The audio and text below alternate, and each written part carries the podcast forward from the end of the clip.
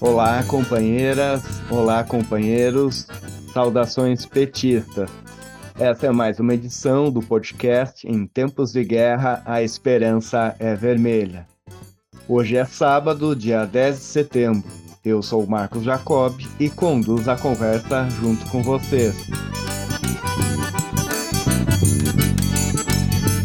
Nesse episódio, o companheiro Walter Pomar faz um balanço do 7 de setembro, marcado pelas manifestações da extrema-direita e pelo grito dos excluídos.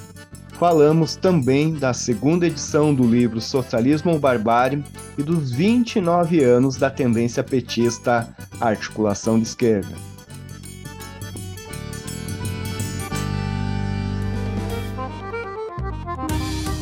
Pessoal, faltam três semanas para o primeiro turno das eleições de 2022.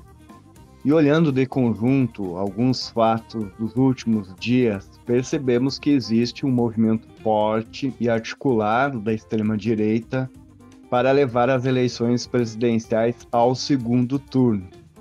Por exemplo, em campanha de rádio e TV, nesta semana, o Cavernícola prometeu novos benefícios no âmbito do programa Auxílio Brasil para quem conseguisse um emprego.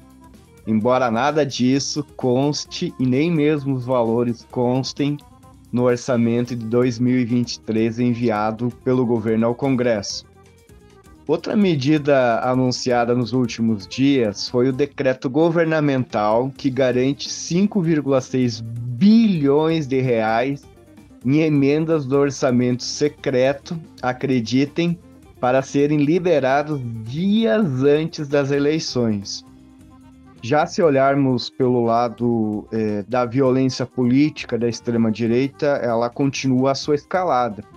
Nesta semana, a um dia de completar dois meses do assassinato do companheiro Marcelo Arruda, do PT, por um bolsonarista, outro bolsonarista assassinou com facadas um apoiador de Lula no Mato Grosso.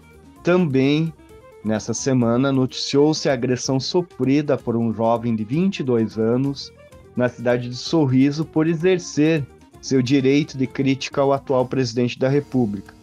Lembrando que o próprio Cavernícola, em discurso na quarta-feira, em ato no Rio de Janeiro, defendeu que a esquerda deveria ser extirpada. Ou seja, além de fazer vítimas fatais e graves, além de todas as ameaças feitas, o bolsonarismo pretende nos intimidar, impedir que a militância e nossos apoiadores das nossas candidaturas possam fazer campanha e política livremente e sem receios. Além das ações governamentais, da escalada da violência política, o bolsonarismo vem apostando igualmente na mobilização de sua base social, ocupando inclusive as ruas. Nesse contexto é que aconteceram as manifestações da extrema-direita na última quarta-feira, dia 7 de setembro, dia da independência. E é sobre essas manifestações e o grito dos excluídos, que ocorreu no mesmo dia, Vamos ouvir o companheiro Walter Pomar, que é professor da Universidade Federal do ABC e membro do Diretório Nacional do Partido dos Trabalhadores. Olá, ouvintes do podcast. Olá, Jacob. Faltam três semanas para o primeiro turno das eleições. São eleições gerais. Vamos eleger assembleias legislativas, governos estaduais, Congresso Nacional e a presidência da República. A principal disputa se dá exatamente em torno da presidência da República. Essa disputa está polarizada entre Lula e o Cavernícola. Há outras candidaturas presidenciais, mas, salvo algum fato surpreendente, o próximo presidente da República será ou Lula ou Cavernícola. A esse respeito, a principal dúvida é saber se a decisão será no primeiro ou no segundo turno. Desde o início da campanha, nós dissemos que era possível, mas não era provável, que a disputa se concluísse no primeiro turno. Era possível, porque a eleição presidencial está polarizada e porque as demais candidaturas presidenciais são fracas eleitoralmente. Mas era pouco provável que a disputa terminasse no primeiro turno por diversos motivos. Um deles é o seguinte: apesar de fracas, as demais candidaturas presidenciais reúnem, somadas, mais de 10% das intenções de voto. E a diferença entre Lula e o cavernícola, que já foi maior, está diminuindo. E se essa diferença for menor do que a votação somada das candidaturas da terceira via, então haverá segundo turno. Pois bem, o dia 7 de setembro deve ser analisado em primeiro lugar deste ponto de vista. O que ocorreu no dia 7 ajuda a resolver a disputa presidencial no primeiro turno ou contribui para levar a disputa presidencial ao segundo turno? Em nossa opinião, o que ocorreu no dia 7 contribui para levar a disputa presidencial para o segundo turno. Em primeiro lugar, porque foi uma demonstração de força que animou a turma do lado de lá. E essa animação vai contribuir para que a turma deles lute para reduzir a diferença entre Lula e o cavernícola. Em segundo lugar, porque o que ocorreu no dia 7 não desmotivou a terceira via, não fez as candidaturas de Ciro Gomes, de Tebet, de Soraya e outras diminuírem de tamanho. Em terceiro lugar, porque o que ocorreu no dia 7 demonstrou que o nosso lado segue cometendo erros de avaliação e erros organizativos muito sérios, erros que reduzem a nossa chance de resolver a disputa no primeiro turno. Há controvérsias sobre o tamanho das manifestações no dia 7? Claro, sempre há, sempre houve e sempre haverá controvérsias desse tipo. Mas só um desavisado pode dizer que as manifestações do dia 7 floparam. Houve um cidadão que disse isso, que no dia 7 de setembro o bolsonarismo, as manifestações bolsonaristas floparam, porque o objetivo dessas manifestações supostamente eram de fazer um levante golpista. E como esse levante golpista não se viabilizou, logo o nosso candidato, abre aspas, mesmo jogando parado, sai mais forte, fecha aspas. Bom, esse tipo de afirmação contém de cara duas mentiras. O objetivo do bolsonarismo no dia 7 não era um levante golpista, era uma demonstração de força para impulsionar a disputa para o segundo turno. A segunda mentira é que não tem como, jogando parado, sair mais forte, se o outro lado consegue fazer uma mobilização imensa que terá repercussões eleitorais. Pode ser até que a candidatura do nosso lado não saia do lugar, mas se o outro lado crescer, não tem como isso não nos impactar. O fato é que foram manifestações potentes, sendo que a ocorrida na Avenida Paulista aconteceu num clima, numa temperatura ruim e sem contar com a presença física do candidato. Eu acho importante destacar esse fato. Nós temos reclamado muito que a nossa campanha, a campanha Lula, está muito dependente da presença física do candidato. Só quando Lula está presente acontecem manifestações de massa. Pois bem, o outro lado fez três grandes manifestações, além de inúmeras outras espalhadas pelo país, sem contar com a presença física do candidato na maioria das manifestações. Essas manifestações foram grandes porque contaram com dinheiro, com o uso da máquina do governo e sequestraram o dia 7? E sim, claro, tudo isso é verdade. O inimigo é inimigo, o inimigo é mau, o inimigo é perverso, o inimigo apela para ilegalidades. Mas na boa, pessoal, esse tipo de reclamação não altera em nada as consequências políticas do que aconteceu. Até porque tudo indica que o Tribunal Superior Eleitoral e o Supremo Tribunal Federal vão cumprir o acordo feito com Bolsonaro. Ou seja, Cavernícola não será punido pelo que ele fez no dia 7 de setembro. Não será punido pelas ilegalidades que ele cometeu. Porque o acordo feito entre ele e o judiciário é que ele poderia fazer tudo isso desde que não atacasse demais o judiciário. É o que eu vou chamar aqui de doutrina Xandão, que tem como um de seus primores a frase: Sabemos que vocês cometeram crimes na eleição passada, mas nós não permitiremos que cometam crimes nessa. Essa doutrina Xandão, evidentemente, levada ao pé da letra, vai nos conduzir à impunidade eterna. Pois muito bem, Além da manifestação de força, também é importante comentar a linha política que foi adotada nas manifestações bolsonaristas do dia 7. A esse respeito, é importante lembrar que este ano se comemoram 200 anos de luta pela independência. Nós temos enfatizado há bastante tempo no Brasil a luta pela soberania nacional como indissociável da luta pelas liberdades democráticas, da luta pelo bem-estar social, da luta pelo desenvolvimento e da luta pelo socialismo. Curiosamente, apesar dessa ênfase dada à questão da soberania nacional, grande parte da esquerda brasileira escolheu deixar as ruas do dia 7 de setembro, as ruas do dia do bicentenário, escolheu deixar as ruas livres para a extrema-direita. Isso já aconteceu no ano passado. Em 7 de setembro de 2021, houve ameaças golpistas e, em seguida, houve um recuo patrocinado por Michel Temer e esse recuo dos golpistas foi acompanhado por um recuo também do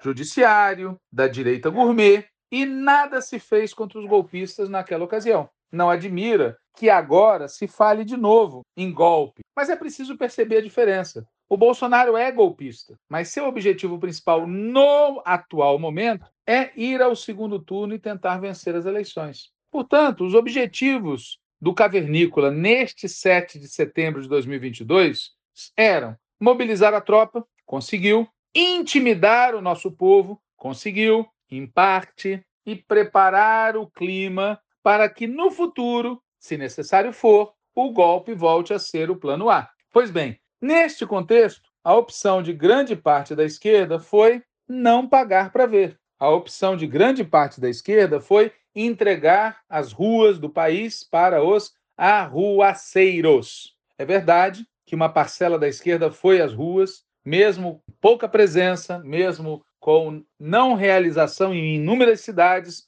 o grito dos excluídos aconteceu. Bom, os atos do bolsonarismo aconteceram no país inteiro consolidaram a identificação buscada por eles entre o bolsonarismo e a bandeira nacional, que virou um instrumento de campanha, mostraram muita força em São Paulo, Rio de Janeiro e Distrito Federal, mas não só. Os números, como eu já disse, são sempre controversos, e é engraçado ver a Globo, a Folha de São Paulo, o UOL, que antes inflavam as manifestações de direita, agora fazendo esforço para desinflar as manifestações de extrema direita. No Distrito Federal, Houve um mar de gente presente. O ato em São Paulo foi respeitável, como já disse, em especial considerando a ausência do cavernícola e o clima chuvoso. Nesse ato de São Paulo, eu recomendo a todo mundo ouvir o discurso do candidato bolsonarista, o senhor Tarcísio, um discurso bandeirantista. É importante destacar também nas manifestações o cuidado do cavernícola em fazer um desagravo à figura do Luciano Hang. É um cidadão que está sendo investigado e ganha lugar de honra no palanque. E é importante também o destaque dado à figura do Silas Malafaia e o destaque dado do jeito grosseiro e inaceitável do cavernícola à primeira-dama. Aliás, o primeiro damismo é uma praga e não pode, ou pelo menos não deveria ser combatido por nós, com o primeiro damismo reverso. Mas atenção, o cavernícola é um cavernícola, mas é preciso muita atenção para o discurso político, para a linha política que eles apresentaram nesses comícios.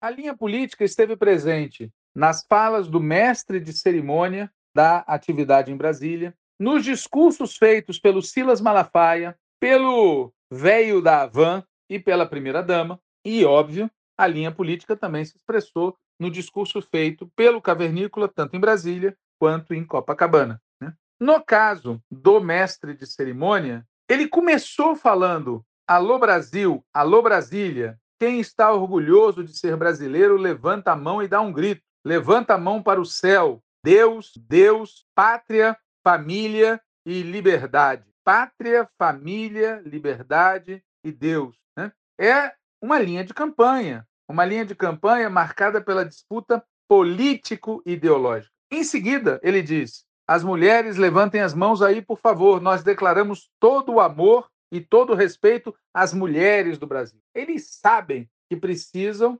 disputar o voto das mulheres, que majoritariamente hoje votam na nossa candidatura. Em seguida, ele, antes de chamar o presidente, diz: cadê a galera do agro? E logo em seguida, quem tem fé em Jesus, levanta a mão agora, por favor. Ou seja, o Estado laico foi para o saco nessa manifestação. Né? E o apresentador seguiu a toada com frases referentes ao verde da esperança, ao amarelo da riqueza, o azul do céu, do branco e da paz. O bem sempre vai vencer o mal. Né? que é um fio condutor, né? é um fio condutor que conecta o discurso bolsonarista com o discurso de camadas fundamentalistas. Né? E lá se foi ele fazendo toda essa apresentação para, em seguida, chamar o Silas Malafaia, que começou dizendo: Nós somos a maioria, nós temos fé, nós cremos em Deus e a maioria vai derrotar essa cambada que quer voltar à cena do crime. Essa expressão voltar à cena do crime também está sendo dita nos programas eleitorais do Cavernícola, utilizando para isso uma fala feita pelo nosso atual candidato a vice-presidente da República, Geraldo Alckmin, na eleição de 2018. Né? Vai chamar também, o mestre de cerimônias vai chamar o Luciano Hang, que apresenta como velho da van e diz: vamos ver para que caminho vamos levar a nossa família, para o caminho do bem ou para o caminho do mal, da democracia ou do comunismo, do trabalho ou do desemprego, das drogas ou do bem do Brasil. Vejam que as falas são curtas, sintéticas, fortemente ideológicas e maniqueístas até o fundo da alma. Né? E em seguida é chamada também a primeira dama. Né? É interessante é, ouvir na íntegra o que diz a primeira dama. Obrigada, boa tarde, meu povo lindo. Que alegria, que emoção de ver essa esplanada lotada de patriotas. Gente, como é lindo saber que esse momento está reunindo famílias, crianças, pessoas com deficiência, todos no mesmo propósito: resgatar o patriotismo, o amor que Deus colocou no nosso coração pela nossa nação brasileira. Obrigada, queridos, por essa força, por essa energia maravilhosa. Obrigada pelo apoio de cada um de vocês, de todos que saíram de seus estados para estarem aqui ao nosso lado. Muito obrigada, Brasil. Obrigada, obrigada pelo apoio, pelo carinho, obrigada pelas orações, pelo momento de intercessão. Obrigada por todos aqueles que meditam pelo nosso bem e pelo bem da nossa nação. Estamos aqui lutando pelo bem maior que é a nossa família e a nossa liberdade. Estamos aqui lutando por princípios e valores que Deus estabeleceu na terra. Não estamos aqui por poder e muito menos por status. Estamos aqui para cumprir o chamado e um propósito que Deus estabeleceu para as nossas vidas. Contamos com o apoio de vocês, contamos com a energia boa que vem de vocês, que vocês possam replicar o amor, a paz, a harmonia, num dia tão simbólico para a nossa nação, que é a independência dela nós declaramos que essa nação pertence ao Senhor Jesus. Nós declaramos que esta nação é abençoada por Deus. O agro é abençoado por Deus. A família, ela é abençoada e é projeto de Deus. A vida desde a concepção é o projeto de Deus. Meus amados, muito obrigada pelo dia de hoje. Muito obrigada por essa concentração. Que vocês possam voltar para casa com o coração cheio de amor e com a verdade a seu favor, porque nós estamos aqui para lutar pela nossa nação com justiça, verdade e amor. E contra esses três princípios, o inimigo não vai vencer. Obrigado a todos. Que Deus abençoe nosso Brasil. Que Deus abençoe Israel. Eu vou repetir, hein? A última frase. Obrigado a todos. Que Deus abençoe nosso Brasil. Que Deus abençoe Israel. Fiz questão de ler na íntegra o discurso da primeira-dama, bem como citar trechos do curto discurso do Silas Malafaia e do Velho da Van, porque muita gente, incrivelmente, não se deu conta que os três falaram e que fizeram este discurso antes que o cavernícola fizesse uso da palavra. Bom, o discurso do cavernícola em Brasília foi uma versão light do discurso feito por ele em Copacabana, né? E lá se foram as seguintes ideias força: o verde amarelo, a liberdade eterna, a graça de Deus que me deu uma segunda vida e pela missão que Deus me deu de comandar o país, um presidente que acredita em Deus, que respeita seus policiais e seus militares, um governo que defende a família e o presidente que deve lealdade ao seu povo. Vocês sabem a beira do abismo que o Brasil se encontrava há poucos anos, atolada em corrupção e desmando. Começamos a mudar o nosso Brasil. Veio uma pandemia, lamentamos as mortes. Veio aquela errada política do fica em casa, que a economia a gente vê depois. Enfrentamos também as consequências de uma guerra lá fora. Quando parecia que tudo estaria perdido para o mundo, eis que o Brasil ressurge. Uma economia pujante, com uma gasolina das mais baratas do mundo, com um dos programas sociais mais abrangentes do mundo, que é o Auxílio Brasil com recorde na criação de empregos, com inflação despencando.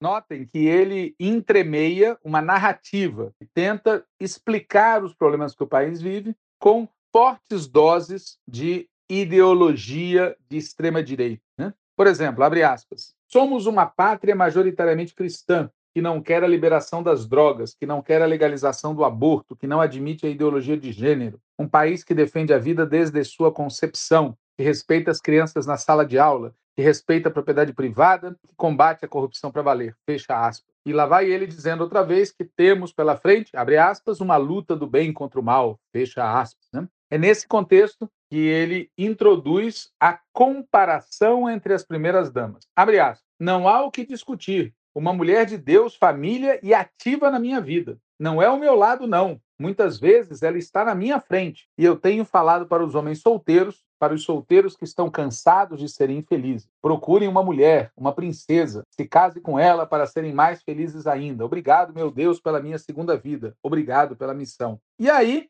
aparecem aquelas palavras, ou aparece aquela palavra repetida três vezes: imbrochável, imbrochável, imbrochável. Sem dúvida nenhuma, o cavernícola deve ter sido o primeiro presidente da República a, num ato do 7 de setembro, ter feito esta cena. Sem mais comentário. E lá vai ele à frente, citando várias outras frases desse tipo e dizendo que está indo para Copacabana. Né? Muito bem. Em Copacabana, ele mantém essa mesma toada, mas com muito mais é, ênfase, digamos assim. Ele diz em Copacabana que a esquerda precisa ser extirpada, inclui no seu discurso aquilo que o Malafaia tinha dito sobre eles não poderem voltar à cena do crime, faz referências à Argentina, Venezuela, Nicarágua, aos quadrileiros de quatro dedos, diz que o Estado é laico, mas o presidente é cristão, refere-se à facada, diz que a transposição de São Francisco é iniciativa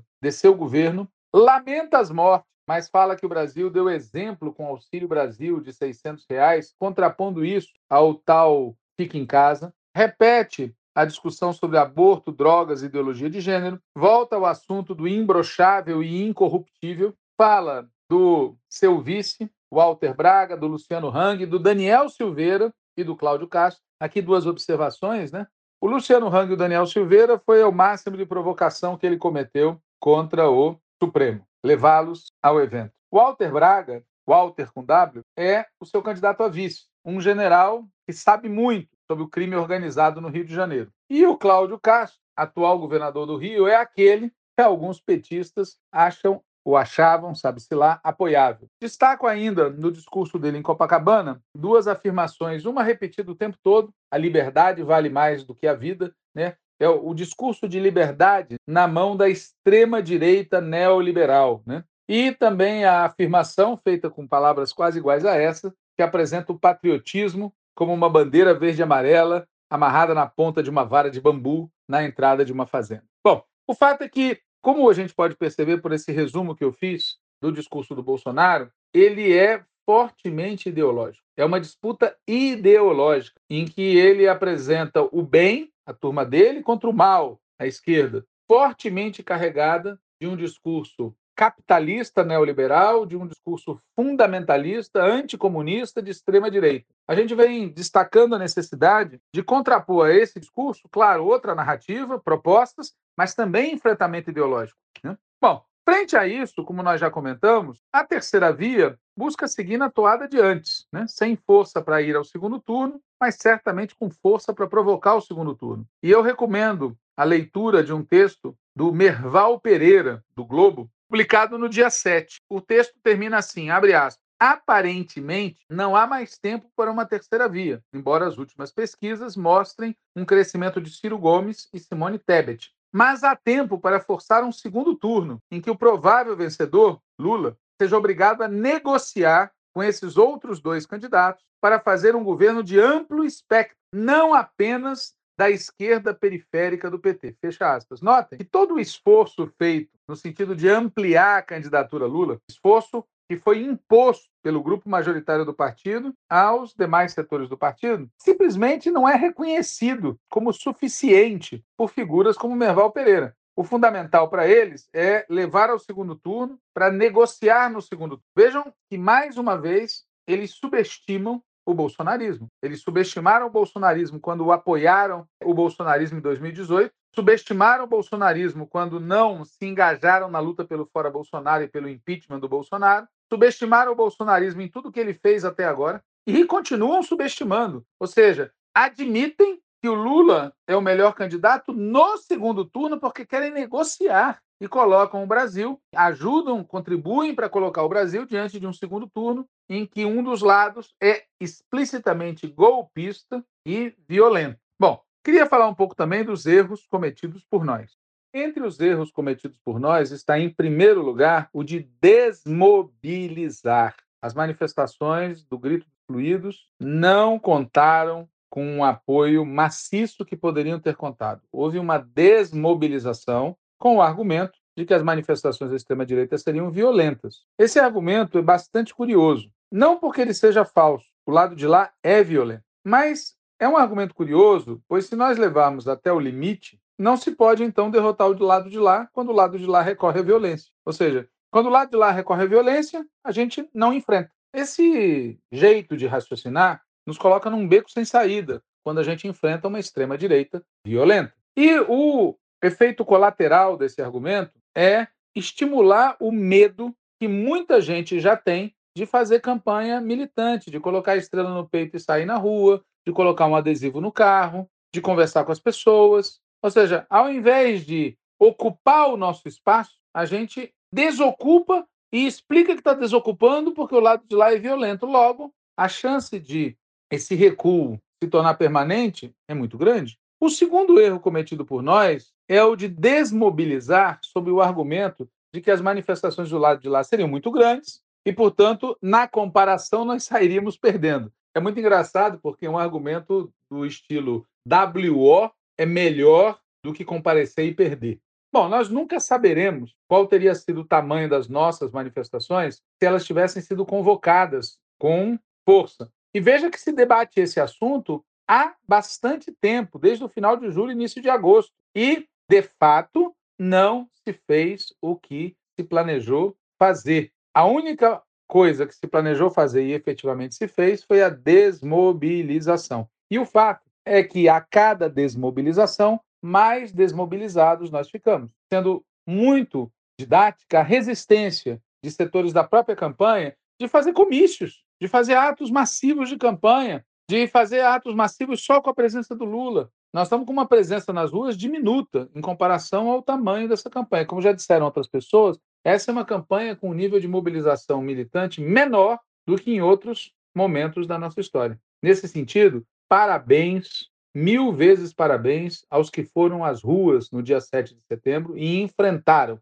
mesmo que em minoria, a extrema-direita. Nós teremos enfrentado mais e melhor se nós fôssemos em maior número. Mas, como já disse, a orientação real foi quase fique em casa. Portanto, dois erros. Um terceiro erro foi o de não fazer nada no dia e não preparar uma resposta. A resposta dada na véspera, dada por antecipação no programa de televisão, foi fraca. E a resposta dada no dia foi feita às pressas, em alguma medida sob pressão do convite feito pela Globo, que, diante do fato de que as manifestações eram comícios eleitorais, abriu espaço para que as demais candidaturas pudessem debater. Simone Tebet e Ciro Gomes fizeram isso muito. Nosso companheiro Lula só teve a sua resposta publicada no Jornal Nacional e depois no Globo News. Apesar desse atrapalho na elaboração e na transmissão em tempo, o fato é que no conteúdo a resposta do companheiro Lula foi muito boa. Eu vou ler aqui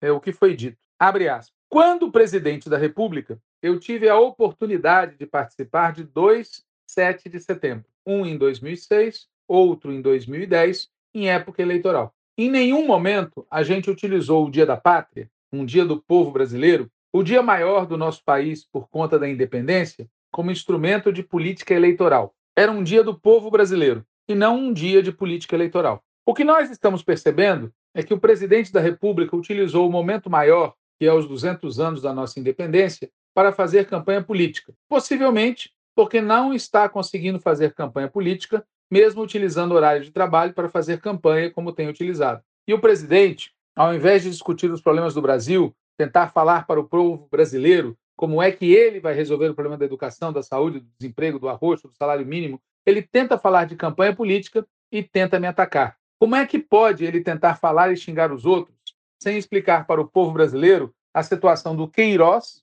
e a rachadinha da sua família, sem explicar a quadrilha da vacina liderada pelo Pazuello e muitas outras pessoas que vacilaram ao comprar vacina e permitiram a morte de pessoas que poderiam ser salvas? Como é que ele vai explicar a morte de 682 mil pessoas, que mais da metade poderia ser evitada, segundo cientistas? Por que, que ele fica tentando colocar defeito nos outros e não explica aos seus eleitores como é que ele conseguiu comprar 51 imóveis pagando à vista 25 milhões e 600 mil reais em dinheiro vivo? Ele deveria explicar para o povo brasileiro as mazelas que ele fez. Por exemplo, os pastores do Ministério da Educação tentando levar dinheiro para resolver o problema deles e não o problema da educação. O dia de hoje é um dia sagrado para o povo brasileiro. 200 anos de independência, que o povo brasileiro esperava que um presidente da República pudesse dizer para ele como é que a gente vai melhorar daqui para frente, como é que a gente vai resolver o problema da fome, que neste momento está machucando e prejudicando 33 milhões de pessoas. Como é que ele pode falar do desemprego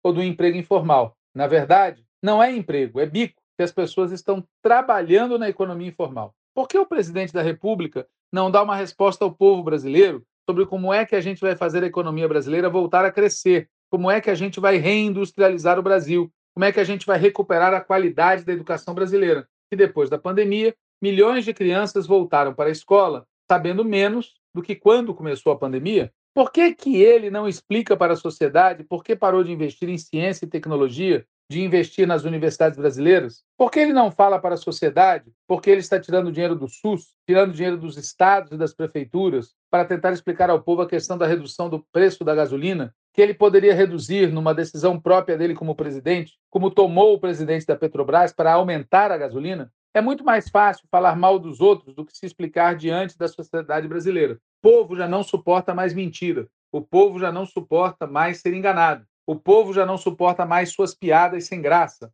tentando brincar com a miséria da sociedade, ao invés de dar resposta concreta para aquilo que o povo brasileiro está pedindo. O Brasil precisa de melhor sorte. O Brasil precisa de um governo que cuide do povo, de uma pessoa que fale em harmonia, de uma pessoa que fale em amor, de uma pessoa que fale em crescimento econômico, industrialização geração de emprego, em aumento de salário, de uma pessoa que cuide do povo como se fosse de um dos seus, e não de uma pessoa que só cuida dos seus milicianos, dos seus apaziguados, dos seus comparsas, e fica ofendendo todos os outros, ofendendo a Suprema Corte, o Tribunal Superior Eleitoral, as oposições. Se tem uma pessoa neste país que não tem moral para falar mal de ninguém, é exatamente Vossa Excelência, que mente sete vezes por dia, deveria ter aproveitado os 200 anos da independência para falar a verdade com o povo brasileiro.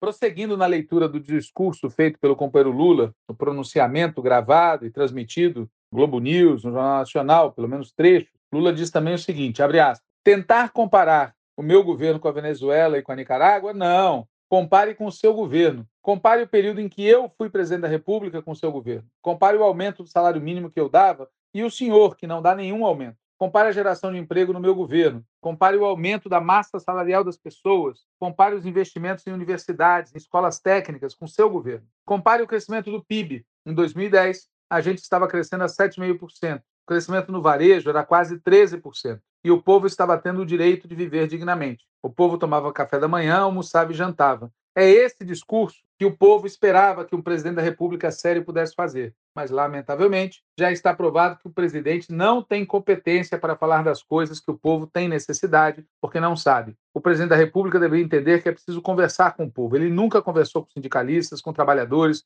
com mulheres, homens, nunca conversou com nenhuma entidade social tratar as instituições como se fossem suas, utilizando as instituições para fazer campanha, isso não é correto. E nós nunca fizemos isso. É por isso que o Brasil vai mudar. É por isso que o Brasil, a partir do dia 2 de outubro, vai ter uma outra direção. E se prepare, porque você pode falar o que você quiser, pode gastar o que você quiser, que não tem jeito. O povo resolveu que vai reconquistar a democracia para a gente recuperar o Brasil, para a gente recuperar o direito de ser feliz, o direito de sorrir, de trabalhar, tomar café, almoçar e jantar todos os dias, o direito de comer carne. Este país que o senhor quebrou, nós vamos reconstruí-lo. E fique certo que ele vai ser muito melhor, mas muito melhor, sobretudo para o povo brasileiro. E eu espero que, num dia como hoje, o presidente pudesse dirigir ao povo tentando falar em paz, tentando falar em emprego e saúde. Mas não, o senhor continuou transmitindo ódio, raiva. O povo não quer armas, o povo quer livro, o povo não quer ódio, o povo quer emprego, o povo precisa viver dignamente. Era isso que o presidente da República deveria ter falado, mas não falou, porque você não sabe falar, porque você não sabe se dirigir ao povo, porque você não sabe fazer as coisas boas. E mentira tem perna curta, e é por isso que, no dia 2 de outubro, o povo vai recuperar o Brasil. A democracia vai voltar a funcionar no Brasil. E eu tenho certeza de que o povo será muito mais feliz. O povo sabe o que quer e o povo não quer mais mentira, o povo não quer mais ódio, não quer mais armas, não quer mais trambicagem. O povo quer lealdade, tranquilidade, estabilidade. E o povo precisa efetivamente de um presidente sério, que goste do povo e governe para o povo. Portanto, era isso que o presidente deveria dizer, e não um discurso ofendendo os outros, xingando os outros, sem explicar por que morreram 682 mil pessoas neste país, quando mais da metade poderia ser salva, sem explicar por que ficou tentando vender remédio que não existe, não cura a Covid-19, sem explicar para a sociedade as mazelas desse país, sem explicar o isolamento do Brasil diante do mundo. O Brasil está precisando de um presidente da República que volte a conversar com o mundo, que volte a conversar com a América do Sul, com a América Latina, com a África, com a Europa, com os Estados Unidos, com a China, porque o Brasil não tem contencioso internacional. O Brasil é um país do bem e não pode ser governado por um presidente do mal. Você diz sempre que é uma disputa entre o mal e o bem. Pois bem, o bem vai vencer. A esperança vai vencer o ódio. A esperança vai vencer a raiva. A verdade vai vencer a mentira. No dia 2 de outubro, esse país voltará à normalidade, porque a democracia voltará a funcionar no Brasil. O presidente Bolsonaro não tem nenhuma autoridade moral para fazer acusação a qualquer pessoa e principalmente a mim. Eu sou um cidadão que sou culpado por ser inocente. Hoje, eu sou o único brasileiro que sou culpado por ser inocente. O fato de eu ser considerado inocente em 26 processos, o fato de eu ter sido considerado inocente pela ONU duas vezes, fez com que os mentirosos que me acusaram antes não saibam como se explicar diante da sociedade. Mas, ao invés de falar de mim, o presidente tem coisa para explicar para a sociedade. Ele tem para explicar porque o Queiroz não prestou depoimento até hoje, porque ele não explicou a rachadinha dos seus filhos até hoje, porque ele não explicou e decretou sigilo de 100 anos para o ministro Pazuello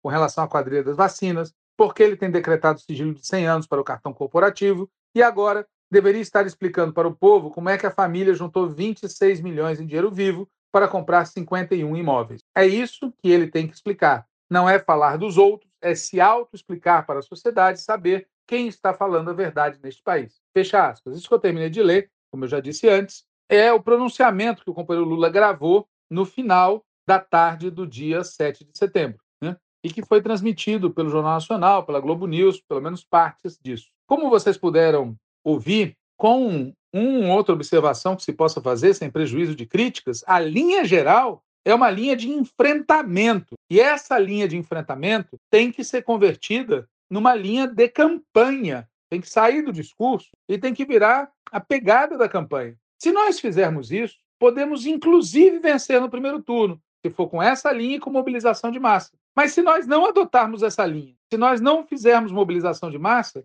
a gente pode vencer no primeiro turno? Até pode, mas não é o mais provável. O mais provável é que se confirme a ida para o segundo turno. E pior, nesse caso, caso a gente não mude a linha, caso a gente não adote essa linha de enfrentamento total, e caso a gente não consiga fazer mobilização de massa, a gente pode ir para um segundo turno na defensiva, porque vamos combinar, quem está na ofensiva o tempo todo é o lado de lá. Nós estamos na defensiva, nós estamos ir para a ofensiva, como está determinado nesse discurso. E veja, pessoal, se a gente não mudar a linha, não fizer mobilização de massa, se a gente for para o segundo turno nesse contexto, na defensiva, aí no segundo turno pode acontecer tudo, até mesmo o indizível. Por isso, insistimos, é preciso mudar a linha da campanha. É isso que eu teria a falar sobre o dia 7 de setembro. Ele confirmou, mais uma vez, que é preciso mudar já a linha da campanha. Ofensividade na política e mobilização de massa para vencer, ou agora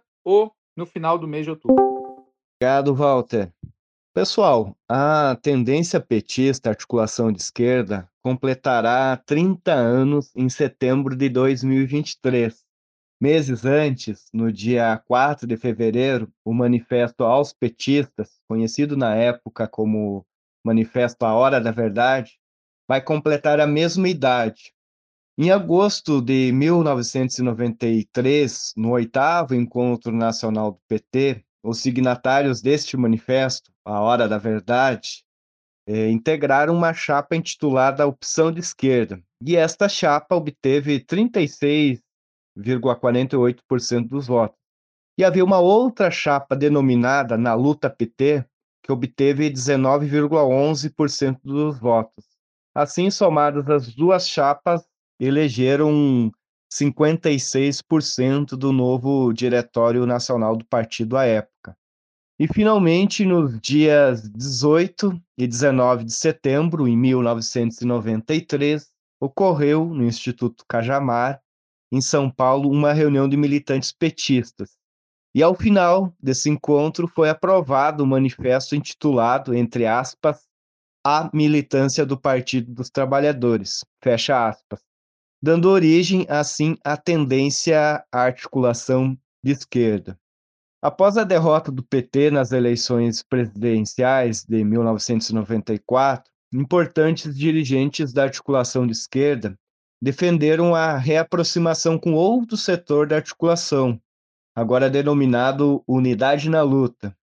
Esta posição não foi aceita pela maioria da tendência, e, sendo assim, muitos destes dirigentes abandonaram a articulação de esquerda já no décimo encontro nacional do PT, que aconteceu em Guarapari, no Espírito Santo. Neste décimo encontro, a articulação de esquerda participou de uma chapa intitulada Socialismo ou Barbárie. E é este nome que também vai ser escolhido para um livro que foi publicado no ano 2000 pela editora Viramundo, reunindo parte das resoluções divulgadas pela articulação de esquerda no período de 93 a 99. E é este livro que a editora Página 13 decidiu reeditar para marcar os 29 anos de existência da articulação de esquerda, abrindo assim também os 12 meses em que a tendência organizará diversas atividades, sobretudo em 2023, para marcar as três décadas de existência da tendência. O livro está disponível em formato digital no site página13.org.br e ainda neste mês também estará disponível na versão impressa a todos e todas que possam se interessar. Esperamos que no nosso próximo aniversário de 30 anos ocorra num país governado novamente pelo presidente Lula, onde o bolsonarismo, o neoliberalismo e o imperialismo sejam derrotados pelas forças democráticas, populares e socialistas. Bom, pessoal, com isso encerramos o episódio de hoje do nosso podcast Em Tempos de Guerra, a Esperança Vermelha, que é feito inteiramente por meio de troca de mensagens de aplicativo. E lembrando que esta edição está saindo excepcionalmente num sábado, por razões logísticas, mas regularmente nossas edições semanais são às sextas-feiras e às segundas-feiras. Então até lá, boa campanha, boa luta e Lula presidente.